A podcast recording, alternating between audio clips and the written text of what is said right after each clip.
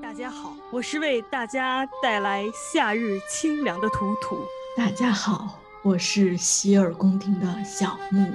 今天我们继续来聊一聊北京。今天我就来给大家讲一讲北京的都市传说。请抱紧手中的棉被。嗯，那就开始吧。因为北京是一个就是老城市嘛，总会有很多老故事。第一个故事呢，我们就来讲一讲三七五路公交车事件。三七五路公交车呢，是一趟运营在海淀区西城区的公交车。这个公交车呢，现在也还有，它呢途经很多的大学，什么北大呀、清华呀、北京交通大学、北京电影学院。现在呢，是从北京北站，就是西直门那边，一直到东北望路。原来呢，它应该是走香山那边。在一九九五年的时候，有一个晚上，三七五路的末班车上，也就是晚上十一点多。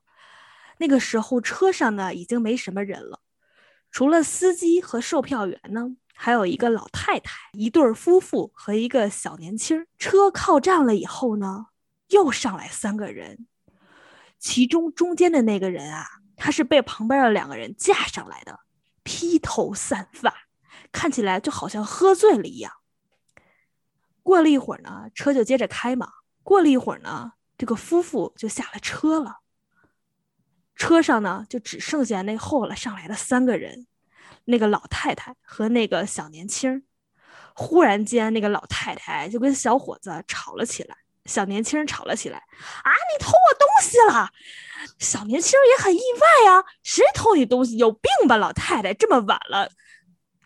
然后老太太就跟小年轻一直吵，一直闹。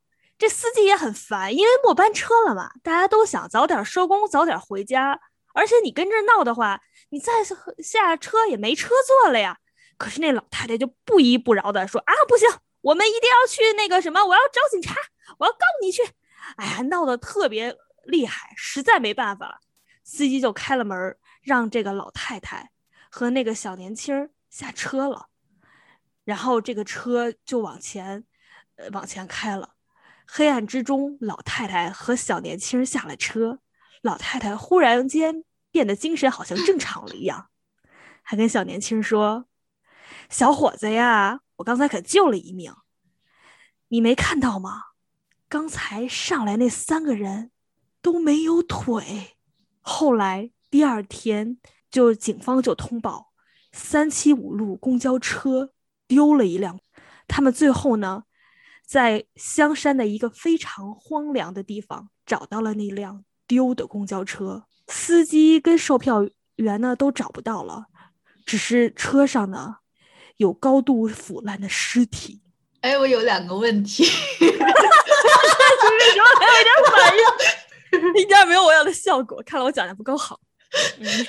不是，本来还有点害怕，但是中间那个老太太开始说那个小伙子偷他的钱的时候，忽然那个北京人的代入感让我一下就觉得哇，不可怕了。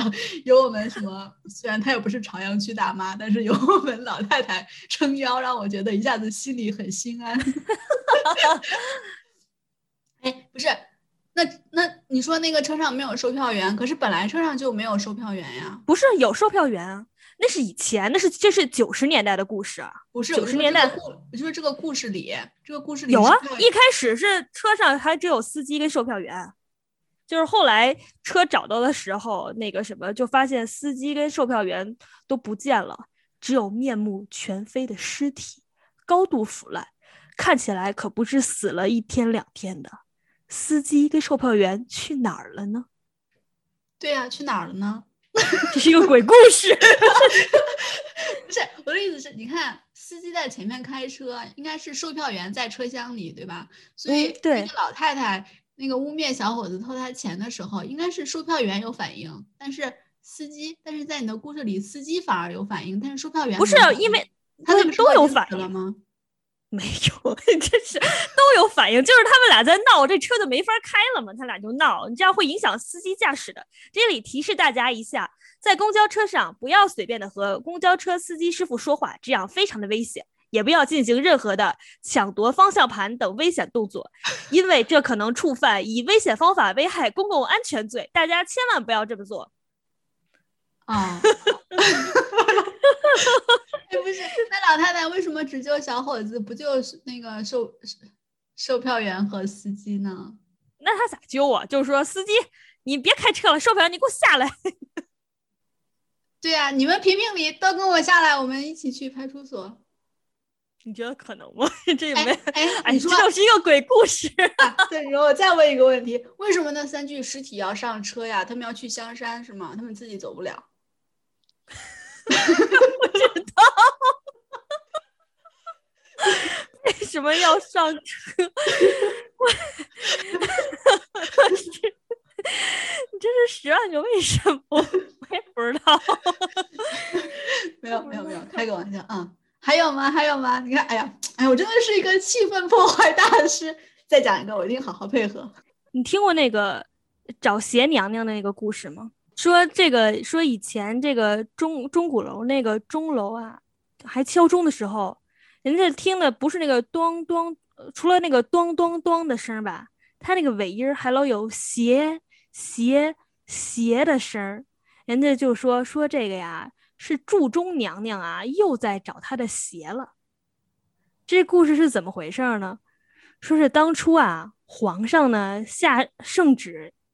要盖一，就是先建了鼓楼，要建一个跟鼓楼差不多的钟楼，所以呢，皇上下圣旨啊，要在三个月之内铸一个特别特别大的钟，请了北京最好的铸钟师傅来铸。可是皇 皇上建了钟以后呢，觉得不是很满意，说这么大一口钟怎么是铁的呀？不行，我们必须要那个要铜的。说，如果你们要是不能在三个月之内啊铸成一口一万三千斤的铜钟的话，那就不成。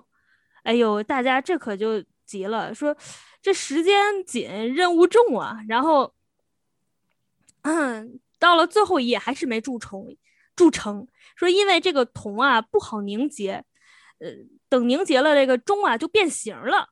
说这可咋办？他们就。想着完蛋了，明天天一亮就到了跟皇上约定的三个月之期。这个时候呢，这个铸钟师傅里面有一个年纪最大、最受尊重的人，他的家里啊有一个小女儿。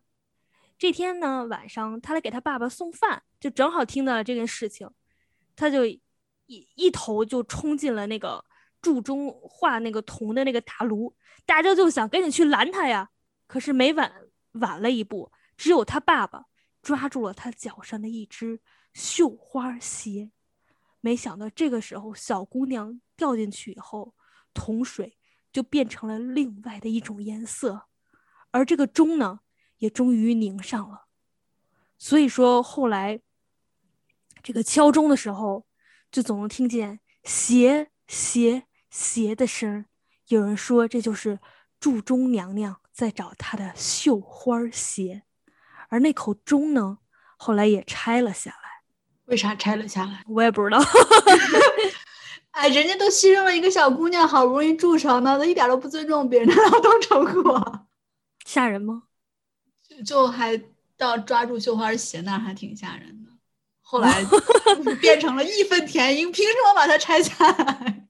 对呀，所以我就说，我们劳动人民是不怕这些鬼的。你说说，这封建王朝压迫我们劳动人民。最后没办法，竟然要用人的血肉来铸成这座钟。哎，但是那是小姑娘自愿的，自愿的。那你这说的，那好多人绑那个小脚还自愿的，那不能这么说自愿的。这说到底还是一个封建王朝对劳动人民的压迫的故事。不是那些，嗯，你看我又开始了，连那么受人尊敬、年纪那么大的老师傅都没有办法，这一个小姑娘就有办法，她真的好厉害。可能是他用他的怨气铸成的吧，嗯，有可能。那我们再来讲一讲我们家这边的故事吧。我们家呢住在北京的南城的郊区，南城这边吧，以前就是穷人的聚居地，很多穷人死了呢，没地儿埋，葬在这个乱葬岗这儿。我们家这儿呢，以前就是乱葬岗，所以吧，阴气比较重。有一段时间吧，我们家这边这个医院不知道怎么了，尸体下葬的时候呢，老发现这个有残缺，死的时候还完完整整的，等拉去火葬场的时候，就发现这少个胳膊少个腿的，而且吧。这身上好像还有被谁咬过的痕迹，这医院就不觉得不对劲呢？这难道是进来什么野兽？不能啊！这尸体都死在太平间里啊！难道是有人故意损毁尸体？哎呀，这可怎么办？这个医院呢也不好跟死者家属交代啊。没办法，就增强巡逻吧。每天晚上呢，就让这个护士去那儿巡查，问这个太平间。看大门的保安大爷，大爷说晚上也没人去啊，我这都看着呢，锁着呢。后来这医院里啊，就有人想了一招，就给这尸体啊都涂紫药水儿。这谁要是咬了，那不就蹭一蹭一嘴紫吗？这天晚上涂完了，这个小护士就又去巡查了。到了晚上，去那太平间，然后就看见那个。看门那大爷说：“哎，大爷，今天晚上那个有人来过吗？”大爷摇头：“嗯嗯，那是安全的。”嗯嗯。哎，大爷，你怎么今天不张嘴说话呀？大爷就像其他北京人一样，说话不张嘴。我为什么不张嘴？你真的想知道？嗯嗯，啥？这得当面讲，呲了牙。对不起，这是一个当面讲的鬼故事。讲完了啊，讲完了，就是大爷，就是大爷，就是大爷。嗯，但是这个最后那个音效实在是，我就想表现他呲牙嘛。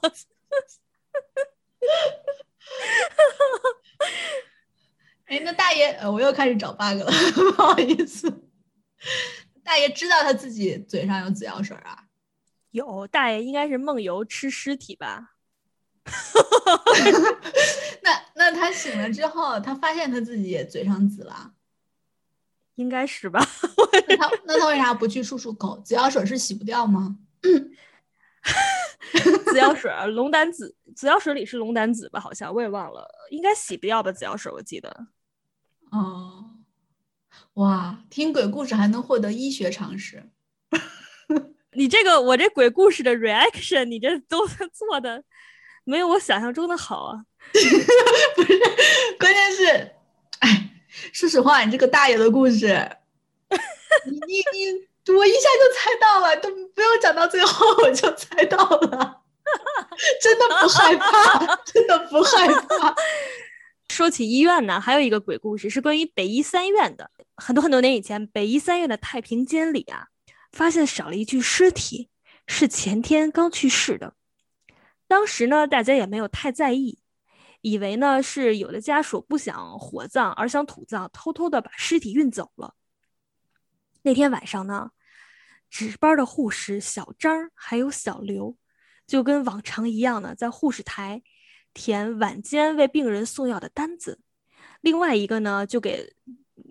病人配药，这天晚上呢，小张在外面，小刘在里面。小张在填给病人开的药单的时候呢，有一个病人就向护士台走过来了，小张就闻到一股恶臭的味道。哎，那个病人摇摇晃晃的走到他面前，小张就只觉得很难闻，所以也不想多抬头看一眼，就接着依旧低头写单子，希望这个。病人赶紧走开，可是这个病人呢，却递过来一张药单，说：“护士，您看看我的药是不是配错了？”小张接过药单一看，是他前天晚上值班的时候开过的一个单子，写着“李叉叉，男，五十六岁，心脏。”小张意识到，这李叉叉就是前天去世的那个病人啊，就是尸体没了的那个呀。然后小张啊的一声恐怖尖叫。小刘吓得也跑了进去。第二天早上，保安在巡查的时候就看到了小张和小刘。据说小张当时被当场吓死，而小刘呢，已经精神失常了。啊，那那那个药单是真的开错了吗？那个是个死人。不是，我知道，我知道那个是死人，就是他死是因为他开错药了，然后他就回来报仇了吗？也不排除这种可能，这是一种表现医患关系紧张的，在鬼故事里的呈现方式。大家，总之大家服药一定要遵医嘱。嗯嗯，那哎呀，又开始 又开始了。那他失踪这两天他在哪儿啊？谁知道？这个尸体里面四处在药房里游荡着，游荡着呗。哎，但是这种很容易被发现，是吧？那么臭，有可能被那个牙上涂紫药水大爷吃掉了，也有可能。然后他就会，他可能是这样，他可能是这样说：“护士，我的胳膊不见了，你帮我找找。”对，他说。呃，护士为什么不说话？嗯嗯嗯，护士，你你倒是说话。护士一张嘴，呃，再来一个，再来一个啊！这个是我小的时候，小学时候就听我同学给我讲一个鬼故事，说，呃，他这个鬼故事还挺特别的，是用第二人称讲的。他说，你晚上说有一天晚上下雪了，然后天色已晚，你一个人去上厕所，结果发现。